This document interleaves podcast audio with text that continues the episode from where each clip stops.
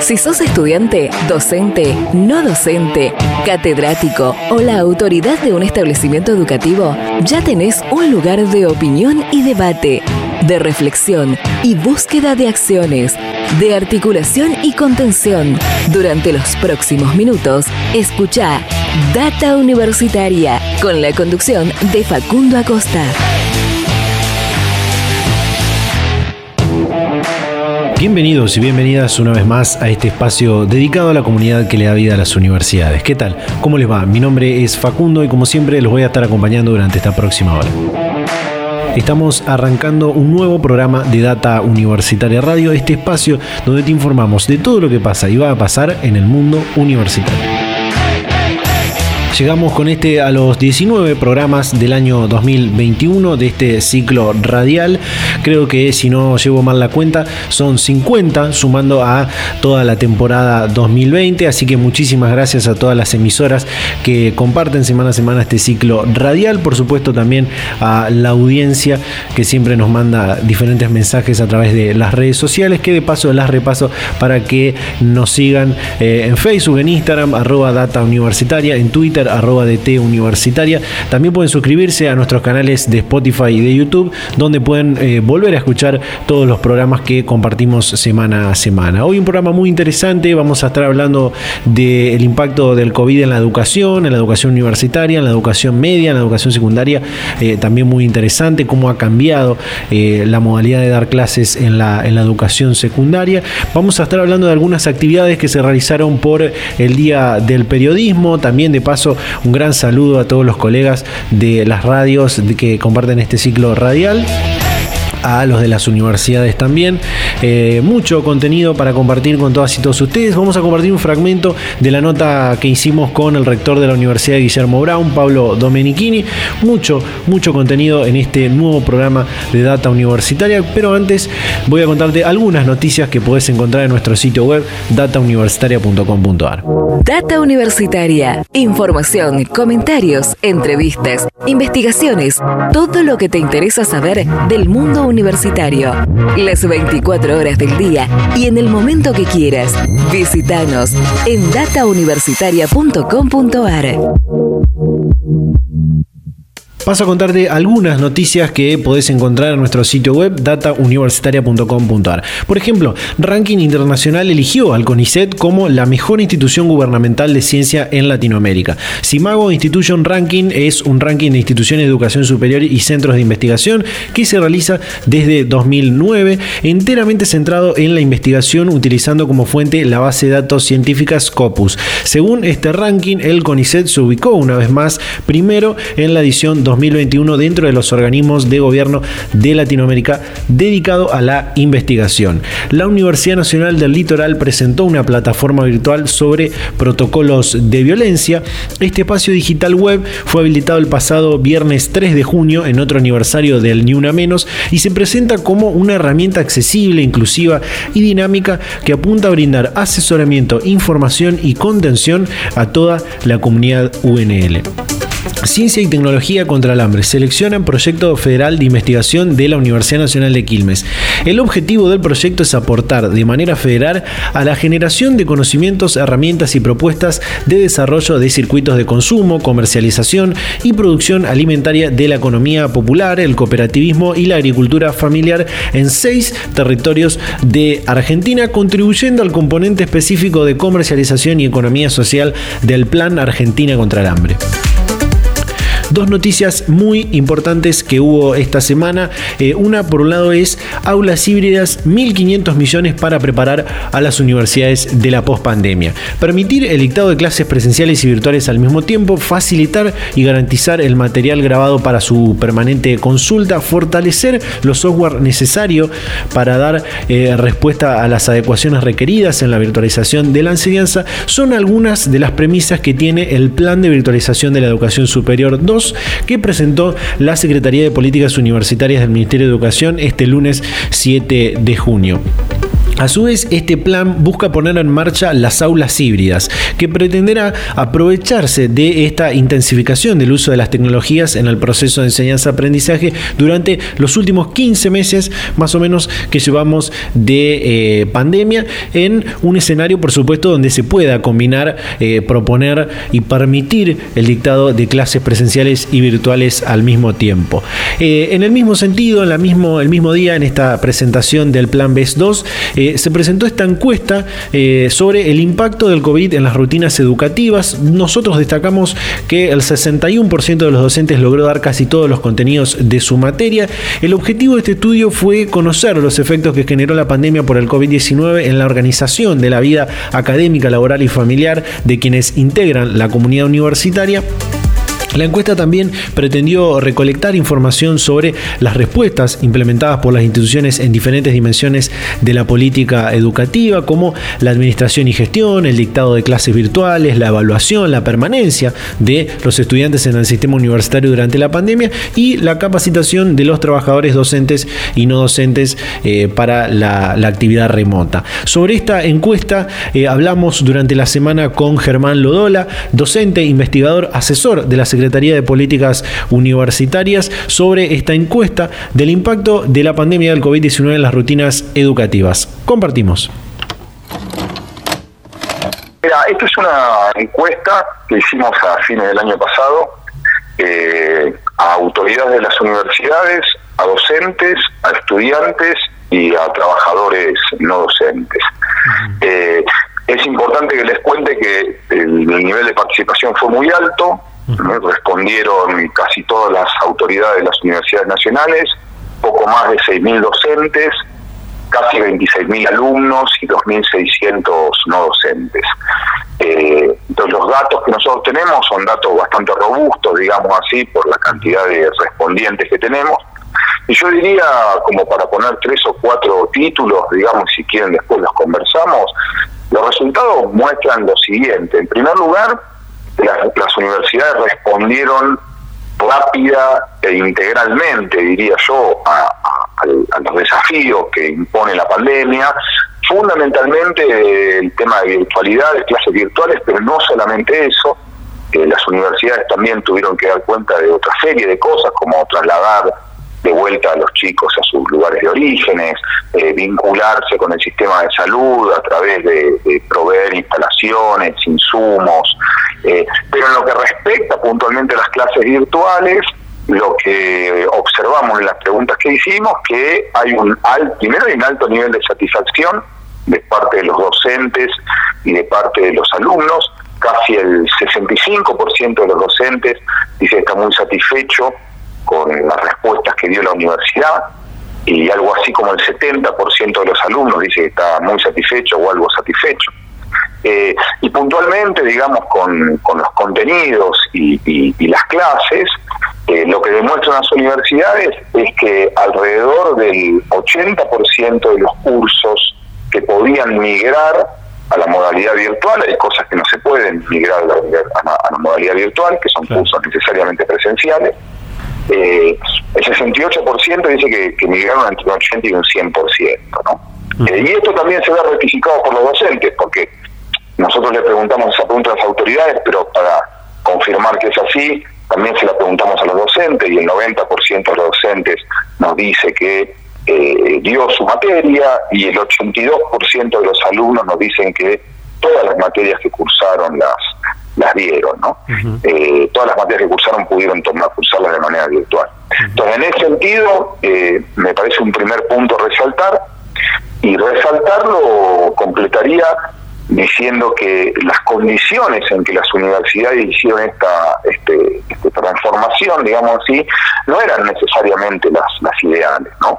Eh, o sea, por, por, en algunos casos por problemas de instalaciones, este, por problemas este, técnicos eh, vinculados con la informatización y demás, pero también vinculado con que no había una gimnasia ni una experiencia ni en el trabajo remoto ni en el dictado de cursos eh, virtuales, ¿no?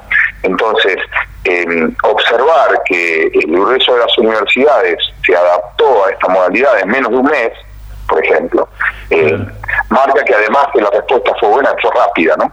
Sí. Eh, en, este, en este desglose, Germán, con respecto a los, a los docentes, arrojaron datos muy interesantes sobre las diferentes formas de evaluar a los estudiantes el año pasado, por ejemplo, donde más del 90% de los alumnos y alumnas encuestados eh, dijo haber sido evaluado eh, durante el 2020 y una gran cantidad en todas las materias que, que cursaron. Este es un dato muy importante, ¿no? Es un dato importante porque había como cierta preocupación eh, en las universidades y en los docentes y en los mismos alumnos y alumnas respecto de la, de la cursada y evaluación de sus materias. ¿no? Entonces, eh, las autoridades nos dicen casi el 80% que, pudieron tomar exámenes en, las materias. El 96% de los docentes nos dicen que tomaron efectivamente exámenes en las materias y como decías vos, el 60 y casi 64% de los estudiantes nos dijeron que lo hicieron y un 30% adicional que lo hicieron en algunas materias.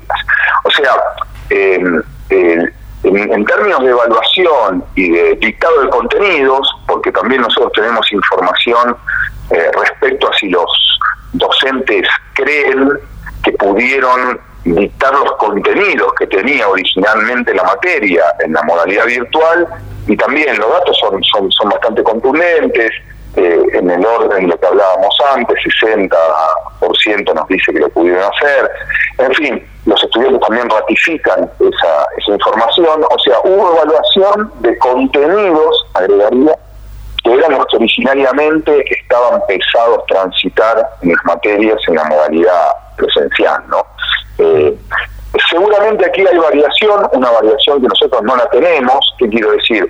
No es lo mismo seguramente el primer año que el quinto año en la universidad, los ingresantes que los que están egresando en términos de evaluación, esa es una información que confieso no tenemos desagregada, pero en promedio pensamos, digamos, que estamos en esos valores independientemente sean ingresantes o egresantes. En el mismo sentido, hay un dato eh, seguramente muy, muy importante para, para, las autoridades universitarias, para las autoridades de, la educación, que tienen que ver con la permanencia, con el abandono de, los estudios en la, en la población estudiantil, eh, que, imagino es un dato que interesa mucho, ¿no? Eh, ¿Hay algún dato, algún resultado en esta encuesta que pueda preocupar o que sirva a las autoridades para generar alguna política en este sentido? Creo que tenemos ahí una, pequeña batería de preguntas sobre permanencia. Entonces lo que hicimos fue preguntarle a los docentes este, cuántos alumnos terminaron su curso, qué porcentaje de alumnos terminaron su curso en comparación con años anteriores. Ya las autoridades nos habían manifestado que observaban en las distintas carreras, en las distintas facultades e institutos, observaban que había una mayor retención. En nuestro caso, digamos, a través de las opiniones de los docentes, en promedio es del orden del 16%. ¿no? Eh, o sea, se observa una mayor retención este año. Retención significa finalizada de la cursada, ¿no? Finalizada de la cursada con examen. Eh, observamos que hay un 16% más, el declarado por los docentes en sus propias materias que en el año anterior. Ese es un dato, un dato alentador eh, porque también hace suponer que el ingreso, los niveles de ingreso a las carreras universidades van a aumentar también, ¿no? Algo que todavía no lo pudimos este, este, chequear, pero estimamos que va a ser así. Así que también ese es un dato, un dato importante, como lo mencionás. Sí.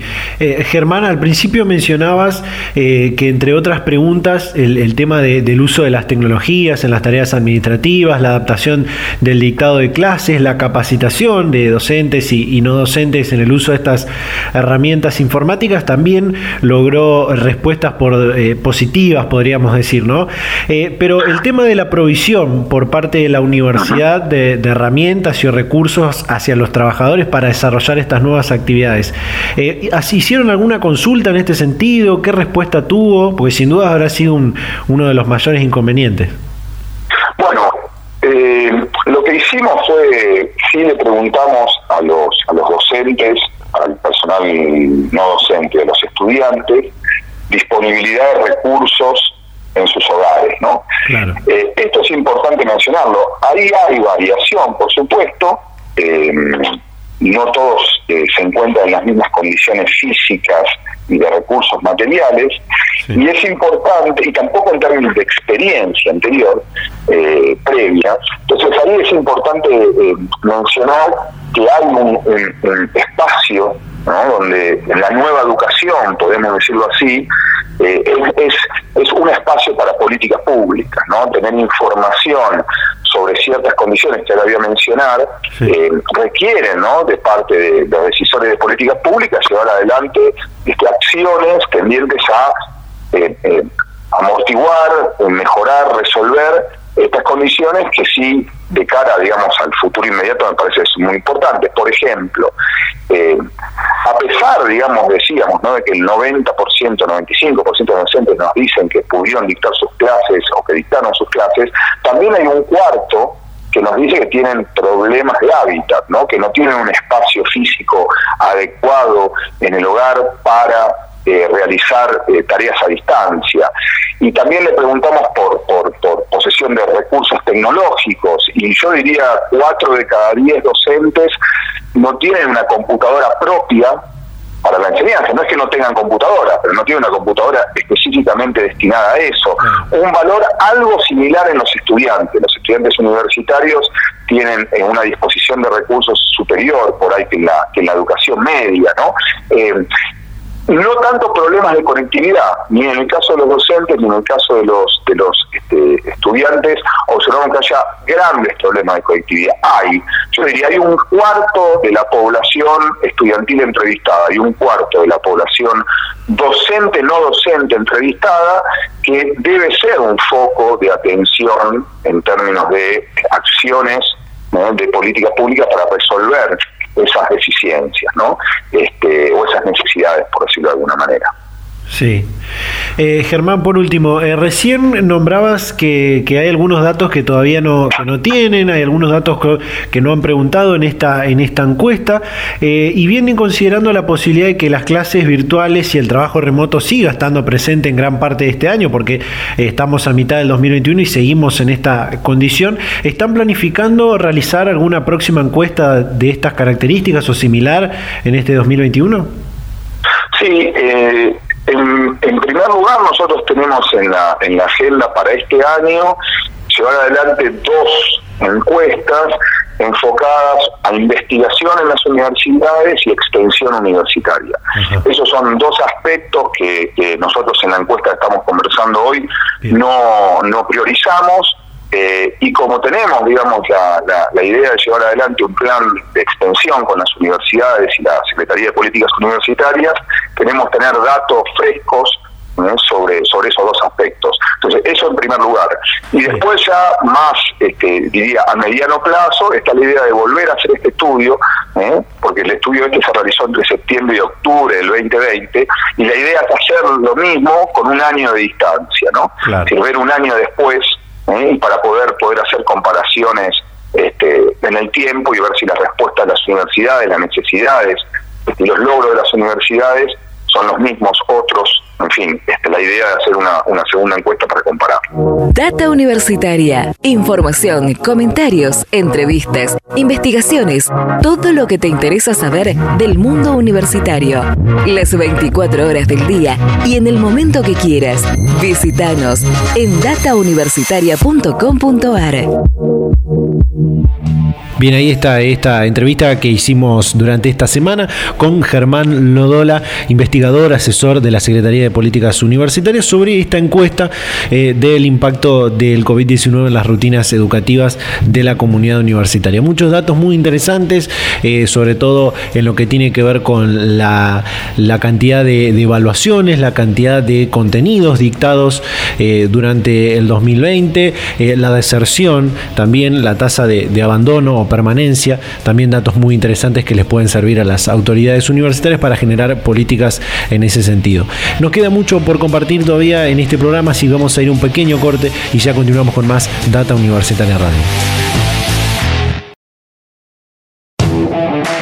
Continuamos en Data Universitaria Radio en este programa número 19 del año 2021. Eh, ah, como te contaba al principio, íbamos a estar hablando de también el impacto de la pandemia del COVID-19 en la educación secundaria. Eh, para esto, esta semana hablamos con eh, Nicolás Belchinger, sociólogo y doctor en ciencias sociales de la Facultad de Ciencias de la Facultad de Humanidades de la Universidad Nacional de La Plata, sobre eh, este, este tema. Así que vamos a ir rápidamente a compartir esta entrevista sobre el impacto de la pandemia en la escuela secundaria, en el aprendizaje de los adolescentes. Sí, desde que comenzó la pandemia, la, la situación de todo el sistema educativo, como de la sociedad en su conjunto, se ha visto muy fuertemente trastocada eh, a un punto de que hace unos años hubiese sido inimaginable. Y, y en particular, como decía, el sistema educativo ha sido fuertemente interpelado por la situación de la pandemia. Quizás eh, como nunca antes en la historia reciente, en los últimos años, eh, la interpelación a la forma escolar, la interpelación a la idea de cómo llevar adelante la relación estudiantes, docentes, estudiantes, los procesos de enseñanza y aprendizaje, se ha visto fuertemente interpelada por un montón de debates que surgen a partir de la pandemia y la necesidad de repensar los, los modelos de educación, que algunos llaman educación a distancia, otros educación virtual, mediadas por tecnologías. Ahí surgen una serie de debates muy interesantes que todavía está al día de hoy siguen abiertos y que en particular son la experiencia de cómo, cómo afecta a estudiantes y docentes, también suma muchas complejidades, porque la, la necesidad de tener que llevar las clases, el vínculo pedagógico, la experiencia educativa mediada por tecnologías a partir de las medidas de cuidado que se tienen que que se tuvieron que tomar, no solo acá en Argentina, sino en los distintos países, para, para enfrentar la pandemia, esa, ese desafío eh, suma complejidades. Suma complejidades a la experiencia y también suma algo que ya estaba presente desde antes, por supuesto, pero que la pandemia pone a punto de la evidencia, que es la fragmentación y la desigualdad en los sistemas educativos, y en particular en el nuestro. Entonces creo que dentro de los muchos debates que, que se abren con la pandemia, dentro de las complejidades que se suman, habría que señalar principalmente la fragmentación y la desigualdad como, como dos de ellos. Sí, sí. Eh, hace algunas semanas atrás, eh, revista Anfibia, la revista de, la Universidad de San Martín, publicó una nota que escribiste junto a otro especialista, que me gustaría traer esa pregunta que lleva de, título, ¿no? Eh, ¿Son las clases, las clases virtuales? Decía el título de esa, de esa nota. A su vez, de, de, hacerte esta pregunta, preguntarte también por qué aparece este cuestionamiento. Bueno, ahí el planteo que hacíamos con Julieta Montero en forma de pregunta, como vos recién traías el título, eh, tenía la intención de poder invitar también al lector a pensar en cómo la situación abierta por la pandemia y la necesidad de incluir las tecnologías y la necesidad de incluir para sostener el vínculo pedagógico que se han dado los colectivos docentes, los estudiantes, de la cultura digital, eh, también es una posibilidad para interpelar a la cultura digital de parte de la educación, pensarla desde la escuela, desde la universidad, desde los distintos ámbitos, eh, y no solo viendo, eh, centrando la mirada en la innovación tecnológica, centrando la mirada en las nuevas plataformas que podemos usar, centrando la mirada ahí, sino quizás poniendo una mirada más reflexiva, más problematizadora de qué formas de relacionarnos con el conocimiento, de qué formas de relacionarnos con los saberes, de qué formas de relacionarnos con los otros, la sociabilidad, nos propone eh, la, cultura digital, las plataformas, eh, las grandes plataformas de Internet, como podríamos pensar incluso todo lo que Google está trayendo eh, como herramientas, puede ser Google Classroom, también puede ser Zoom, también pueden ser otras plataformas que, que nos invitan a buscar y a bucear en la cultura digital como YouTube, como Wikipedia, etcétera. La, la intención nuestra era poner algunas ideas y algunas propuestas para hacer una pausa, tener una mirada crítica y poder reflexionar sobre qué tipo de modelos de relacionamiento con, con el conocimiento, como decía antes, nos están proponiendo eh, esas plataformas y, en general la idea de la cultura digital. Eh, esto tiene que ver por allí con el, concepto que, está en esa nota que habla de, de las pedagogías eh, pandémicas, ¿no? De, o, de qué se trata este concepto? Sí, la idea era tratar de mostrar cómo mucho de lo que se empezó a hacer ante la emergencia por la pandemia y la situación que decíamos antes, la necesidad de sostener el vínculo pedagógico eh, en la distancia, cómo mucho de lo que los colectivos docentes hicieron, los estudiantes hicieron, lo que las familias hicieron, tiene eh, ya en principio muchas eh, puntas para pensar cómo problematizar la cultura digital eh, y en ese sentido tiene una mirada a veces más implícita, a veces más explícita y que nosotros nos, proponemos retomar, elaborar y pensar, tiene ya una teoría, una pedagogía, una visión sobre cómo hacer las cosas. En ese punto también nos gustaba, la intención era tratar de historizar cómo la cuestión de la digitalización no es algo que aparece con la pandemia. la cultura digital como un tema educativo y la relación entre la educación y la cultura digital es algo que por lo menos se viene discutiendo hace 20 años. Y si lo miramos en términos de políticas educativas, en, con el lanzamiento de igualdad en el 2010, ya en el nivel secundario y en general, eh, la relación, el desafío de qué hacer con el huracán de la digitalización y del proceso de digitalización de la vida cotidiana nuestra, de todas las esferas, del mundo del trabajo, de la discusión pública, con las redes sociales, emergencias de distintos ámbitos y formas ligadas a la digitalización, ya era una pregunta. Entonces, esta idea de pedagogías pandémicas tenía tiene la intención de poder alumbrar esas prácticas y tratar de mostrar que ahí ya hay un conocimiento acumulado eh, en distintos grados de elaboración y sobre los cuales docentes, estudiantes y familias vienen trabajando ya hace tiempo. Sí. Eh, en, esta, en esta nota publicada en, en Anfibia, eh, planteaban esto de que pensar a la escuela como un edificio abierto o cerrado, como una suma de clases, eh, es negarla como una forma de, organización eh, social de la transmisión cultural. Esa es la frase que está en la, en la nota.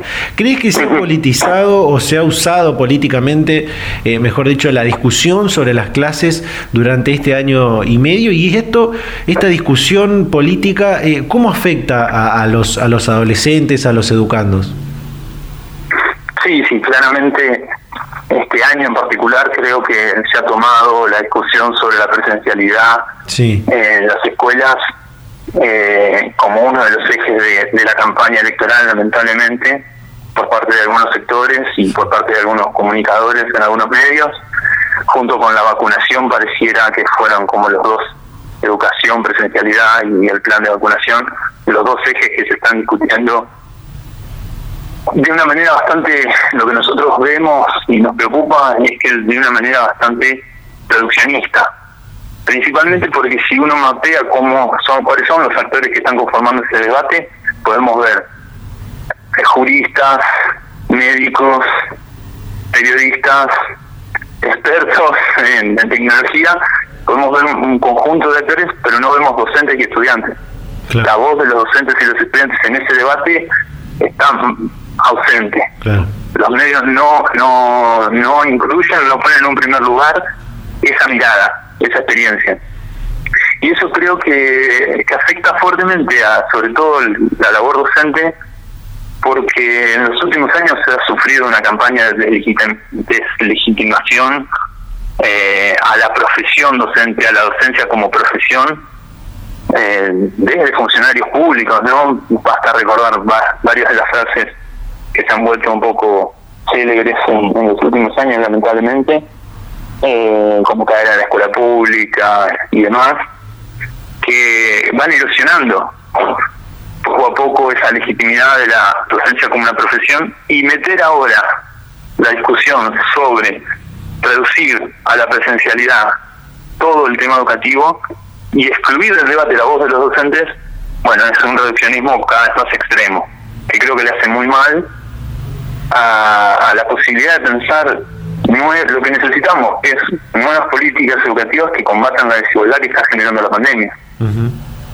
Eh, dentro de estas, de estas desigualdades y, trayendo eso que, hablabas del programa Conectar Igualdad, está claro que el tema de la conectividad o, el acceso a dispositivos, herramientas tecnológicas, pasó a formar parte en este contexto en el que estamos de la discusión de hasta dónde está garantizado el derecho a la educación. ¿no? Eh, primero, eh, sería importante y necesario garantizar estos dos aspectos fundamentales hoy para poder pensar y avanzar en esto que se propone en la pospandemia, podríamos decir, de una bimodalidad en la educación, ¿no? ¿Cómo lo ves?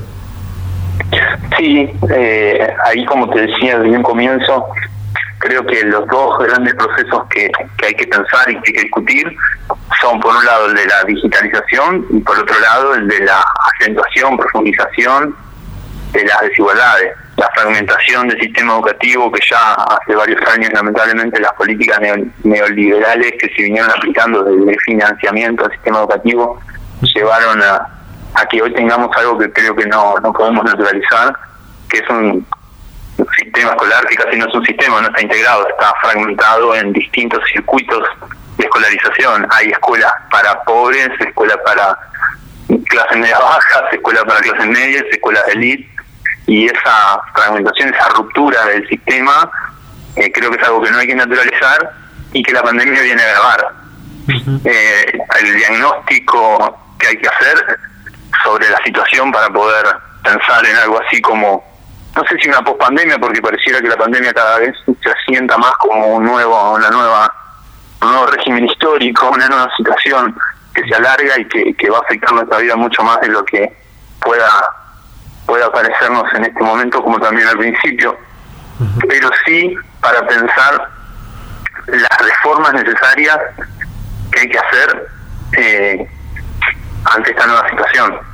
Entonces yo creo que ahí lo que vos señalás de una modalidad híbrida, de pensar cómo combinar presencialidad, cómo pensar la presencialidad de una manera mucho más compleja, donde también esté presente la cuestión de la situación de crisis y fragmentación y desigualdad que tiene el sistema educativo es importante.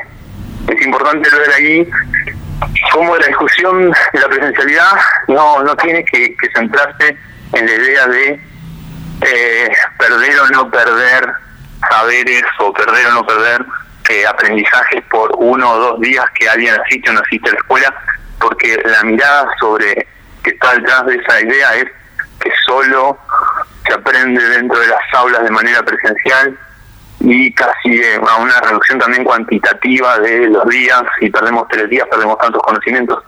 Eso necesita ser repensado, necesita ser complejizado en este contexto. Y hay mucho de discusión de la pedagogía pandémica que podría enriquecer ese debate y por lo tanto también al enriquecer ese debate pensar mejores políticas políticas que combinen la bimodalidad, como vos estabas diciendo, serían centrales.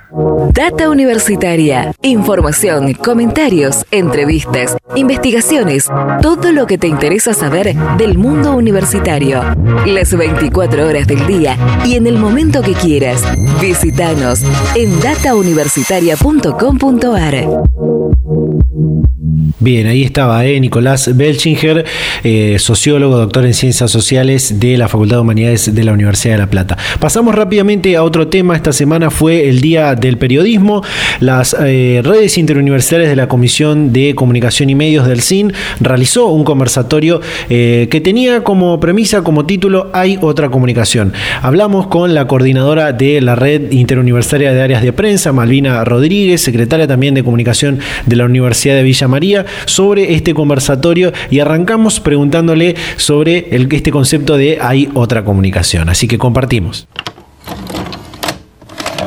Bueno, este es el concepto que nos planteamos instalar como fundamento para la reflexión sobre el periodismo que hacemos desde las universidades, pero sobre todo del que queremos hacer. Hay otra comunicación, tiene que ver con que eh, quizás para la opinión pública hay una comunicación que es la de los medios de comunicación masivos, sobre todo los grandes medios que tienen su sede en Buenos Aires y que se plantean como nacionales, porque bueno, les permiten tecnológicamente tener el alcance nacional, pero que pocas veces se plantean contenidos federales, o sea, pocas veces producen pensando eh, en todos los rincones del país, en las características de los territorios, en la inclusión de las diversidades y demás.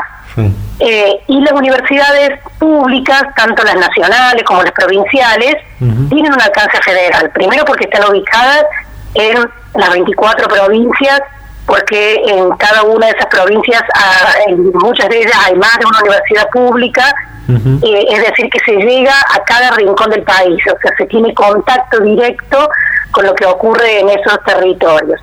Y porque además, eh, a diferencia de esta idea de la posverdad y de la fake news, de la información que, que circula en las redes sociales, pero que muchas veces se origina en los medios de comunicación masivos, eh, que tienen importante audiencia, gran alcance, que luego, digamos, una vez corroborada esa información, muchas veces no se le otorga el mismo lugar. La información que producimos en las universidades está basada en datos científicos. Lo que se produce y se difunde desde los medios universitarios, desde las radios, los canales, las revistas e incluso lo que se eh, hace público a, partir de, las páginas web, de las redes sociales, de otras, de otras plataformas digitales, está basado en investigaciones, eh, en proyectos de, vinculación, de transferencia tecnológica, eh, en lo que se produce a nivel del grado, del posgrado, en las universidades, es decir, que encontramos que, que podemos hablar de otro tipo de comunicación, que es la comunicación pública, y dentro de ella la comunicación universitaria. Y eso es un poco lo que estamos planteando, mostrar que desde las universidades públicas ubicadas en todo el territorio nacional hacemos una comunicación federal fundamentada, inclusiva, que le da derecho a la palabra a distintas voces provenientes de distintos contextos locales y regionales, eh, y que es una comunicación diferente a la que a lo mejor se difunde como el periodismo o la comunicación. Eh, alguno de los expositores habló de la formación de los comunicadores en las universidades. En ese sentido, eh, ¿qué rol cumplen la, qué rol cumple la institución en educar a los profesionales de la comunicación con esta masificación de los medios? Eh, ¿Cómo se va adaptando también a información, la comentarios, a entrevistas, del acceso a la información, todo lo que te interesa saber del cualquier tipo de información en cualquier lado realmente por esto de las redes sociales. Y en el momento que quieras. ¿Cómo es en ese sentido? En datauniversitaria.com. Bueno, el sistema de, comunicación universitario, eh, bueno, que decía al inicio, está compuesto por eh, estas los medios universitarios y las áreas de prensa y comunicación institucional eh, se vinculan directamente con la formación. Lo hacen en la etapa de formación porque, bueno, a veces hay un ida y vuelta directo porque quienes integran los medios universitarios o las áreas de prensa y comunicación son también docentes en las carreras de comunicación, otras veces de manera eh, más institucionalizada, reglada, a partir de las prácticas, casi todas las carreras de, periodismo y de comunicación tienen espacios de, práctica, de pasantía, de, de práctica profesional, que se desarrolla en parte en los medios universitarios. Eh, de modo de laboratorio de prácticas, de, de, observación y de participación de lo que ocurre en la radio universitaria, en el canal universitario, o contribuyendo con contenidos eh, desde las áreas de prensa y comunicación. Eh, pero también representan una alternativa posible de trabajo. no quiere decir esto que los medios universitarios puedan absorber a, a todas y todos los egresados, pero sí pueden plantearse como modelo, como posible, por supuesto, fuente laboral, pero sobre todo como modelo de producción. Desde em, las, los medios universitarios y en particular lo que nos compete en la red que tiene que ver con las plataformas digitales, las, las páginas web, las redes sociales, las revistas multimedia, eh, promovemos una, un tipo de comunicación que trata de, eh, de adaptarse a las características de estos tiempos, a los formatos digitales, a las posibilidades transmedias, eh, al uso del, del humor para, para poder divulgar contenidos como el meme, por ejemplo, eh, que son parte de las prácticas eh, de, de, las nuevas generaciones, a pensar también los contenidos eh, de audio a partir de modalidades como el podcast, por ejemplo, eh, y que también van, van mostrando una, una forma de comunicación para que muchas y muchos estudiantes puedan pensar también en su etapa luego de, de graduarse de manera autogestiva,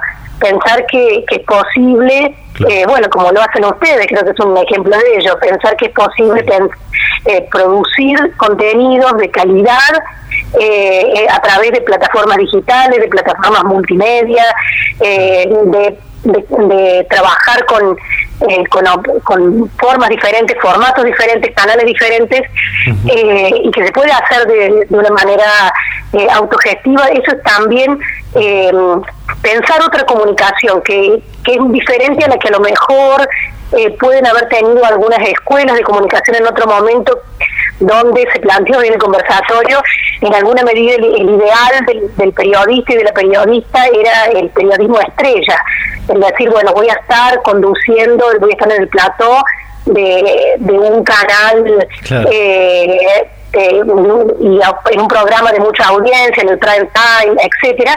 Bueno, se han transformado las formas de consumo, se han transformado los horarios de consumo.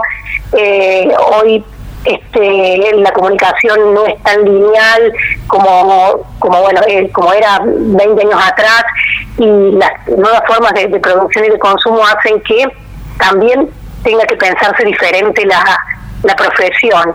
Y creo que en eso en ese ida y vuelta, en, en ese intercambio entre los medios universitarios, las áreas de comunicación universitarias y las carreras, me parece que está la clave, como no negar que existe un sector privado posible, porque también eh, la autogestión en definitiva es privada, o sea, que salir a competir en un, en un mercado donde, bueno, vas a tener que tratar de vender tu producto y de alguna manera autosustentarte, pero sí pensar que eso puede hacerse también con otras modalidades que no tiene que ver con la lógica de los medios comerciales.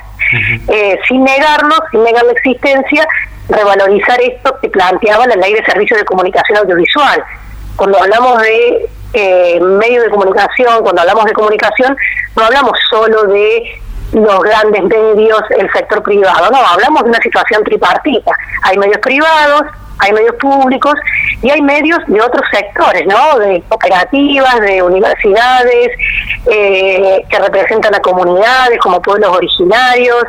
eh, es decir, hay medios que tienen otro tipo de gestión. También lo decía hoy en el conversatorio Washington Uranga, que por allí están más concentrados en darles voz a otro tipo de actores, a, que, están pensando más a la comunicación como, como popular, como comunitaria.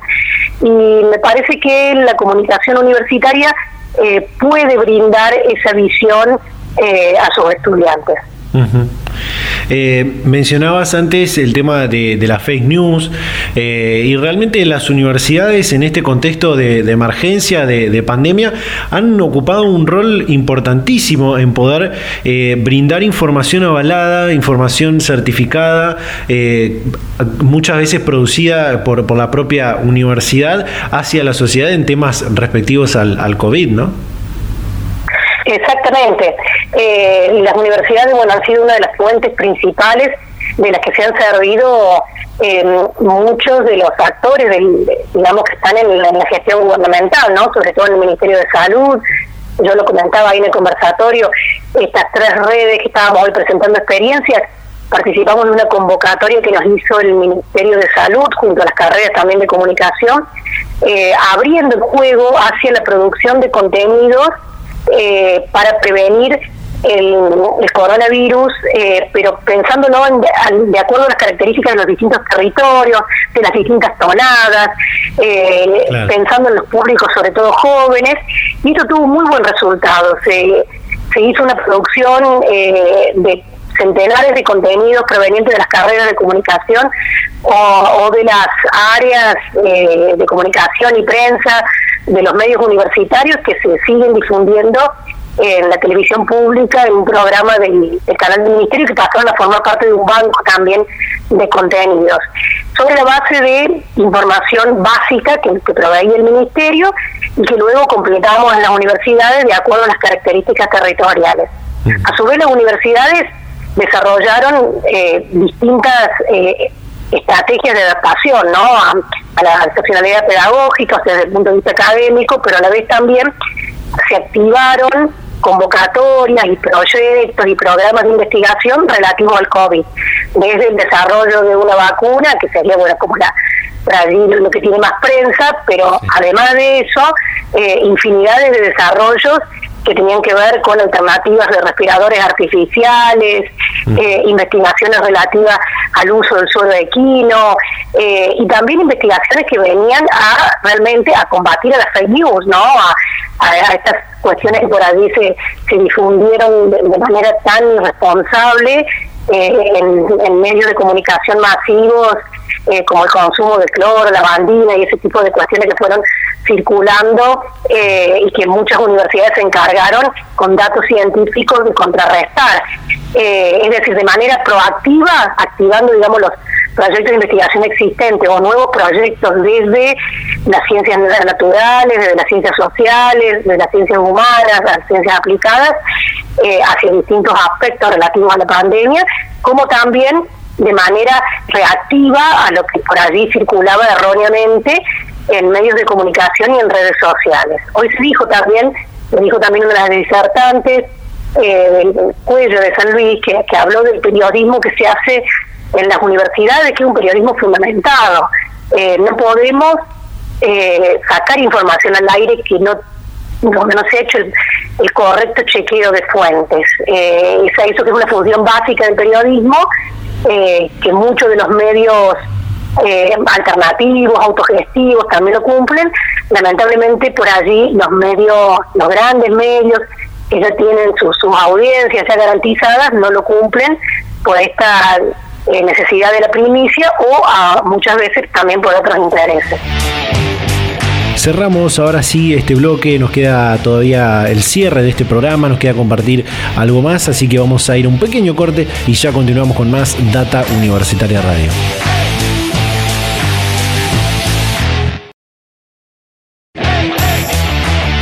Volvemos con más Data Universitaria Radio en este programa número 19 del año 2021.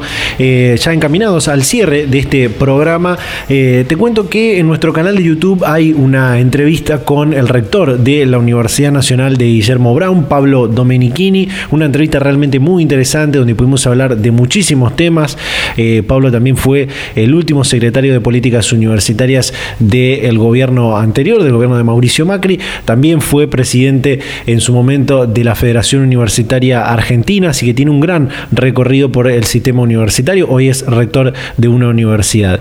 Vamos a compartir este fragmento donde hablamos principalmente del debate por, la, por eh, modificar o crear una nueva ley de educación superior y eh, qué opina sobre la apertura de este debate. Así que compartimos. Creo que siempre es interesante la discusión sobre la modificación a la educación superior, en, cuanto pueda haber aportes eh, que la mejoren y que generen mayores herramientas o normativas para el desarrollo de, nuestro sistema universitario. También, luego de, haber transitado muchos años por el sistema y en distintos espacios, eh, a mí tocó por ejemplo, presidir la Federación Universitaria Argentina, es decir, el gremio estudiantil, eh, hace ya 12 años atrás. Me tocó también estar al frente de la Secretaría de Políticas Universitarias eh, y hoy me toca ser rector. Eh, he pasado por varias instancias, digo, y en el recorrido de todos esos años lo que uno ha entendido, si, si vale la palabra, lo que ha incorporado es que la ley de educación superior, con todas sus deficiencias, si se quiere, de espíritu, digo, uno la, ha discutido cuando era estudiante y demás, Digo, más allá de eso, creo que el sistema universitario en sí, el desarrollo de las universidades, más allá de la norma, se, ha consolidado en un, en un ejercicio de, gestión que, nos llena de orgullo. Digo, uno mira el sistema universitario argentino y la verdad que pone en valor el trabajo de eh, todas y cada una de nuestras universidades nacionales. Entonces, yo no, no creo que sea urgente eh, ni que haya cuestiones que eh, hoy no funcionen bien por la ley de educación superior. Me parece que las universidades funcionan muy bien, que cumplen un rol eh, importantísimo de cara a la sociedad y al desarrollo del país, y que obviamente hay cosas que mejorar, pero que quizás tienen que ver con la particularidad de gestión de cada universidad o, de cada respuesta. Vuelvo a decir, si en el debate hay aportes interesantes, que dan mejores condiciones normativas, bienvenido sea, pero no creo que sea una cuestión central eh, la discusión de, de, la, de la ley de educación superior. Y te decía dos ejes porque todo lo que hablábamos antes, digo, vinculado a cuáles son las áreas de vacancia, cuáles son los niveles de deserción, eh, en las carreras más tradicionales y cómo la universidad tiene que tener flexibilidad en la certificación de saberes, en eh, espacios curriculares más cortos que den condiciones al estudiante justamente de poder conseguir un empleo mejor o, de mejorar las condiciones en el empleo que tiene, porque puede demostrar que, que ha aprendido, que tiene una validación universitaria en tal o cual tema específico. Bueno, me parece que ese sí es todo un tema. No creo que esté atado a la, a la LES. Me parece que es una necesidad del sistema universitario coordinar más entre sí y generar nuevas instancias. Nosotros, eh, bueno, yo estoy convencido que la certificación de saberes intermedia o, o, por competencias es algo necesario que, al estudiante le, le, suma mucho en su vida concreta, digo, ¿no? En su trabajo. Eh, y decir, bueno, yo, dado mi paso por la universidad, tengo este saber específico, más allá de que no constituya una carrera, eh, pero ya tengo este saber específico, sé hacer esto, me lo ha certificado una universidad. Y me parece que eso, bueno, nada, está, en el medio de la discusión, ¿no? De, de alumnos que a veces no terminan teniendo su título, pero sí han adquirido en la universidad conocimientos más que válidos para, para que los ayuden en su desarrollo laboral, profesional o, lo, que sea que quieran eh, hacer de su esquema de vida. Data Universitaria. Información, comentarios, entrevistas, investigaciones, todo lo que te interesa saber del mundo universitario. Las 24 horas del día y en el momento que quieras. Visítanos en datauniversitaria.com.ar. Bien, ahí está este fragmento de la entrevista con Pablo Domenichini, rector de la Universidad Nacional de Guillermo Brown. Una entrevista, eh, excelente entrevista que, pudimos compartir, que subimos eh, el fin de pasado en nuestro canal de, YouTube. Así que, por supuesto, eh, les recomiendo que vayan a verla cuando terminen este, este programa. Muy interesante todo lo que hemos compartido en, este, en esta edición. Hablamos al principio sobre esta encuesta que hizo la Secretaría de Políticas Universitarias sobre el impacto del COVID-19 en las rutinas educativas de la comunidad universitaria. Muchos datos muy interesantes, pueden revisar esta encuesta eh, y algunos datos en datauniversitaria.com.ar, por supuesto.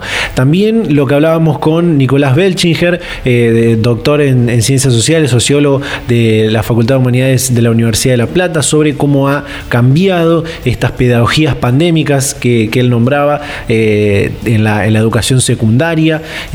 también la discusión de, torno político sobre la presencialidad y las clases virtuales. Bueno, todo esto que pudimos hablar eh, con, él.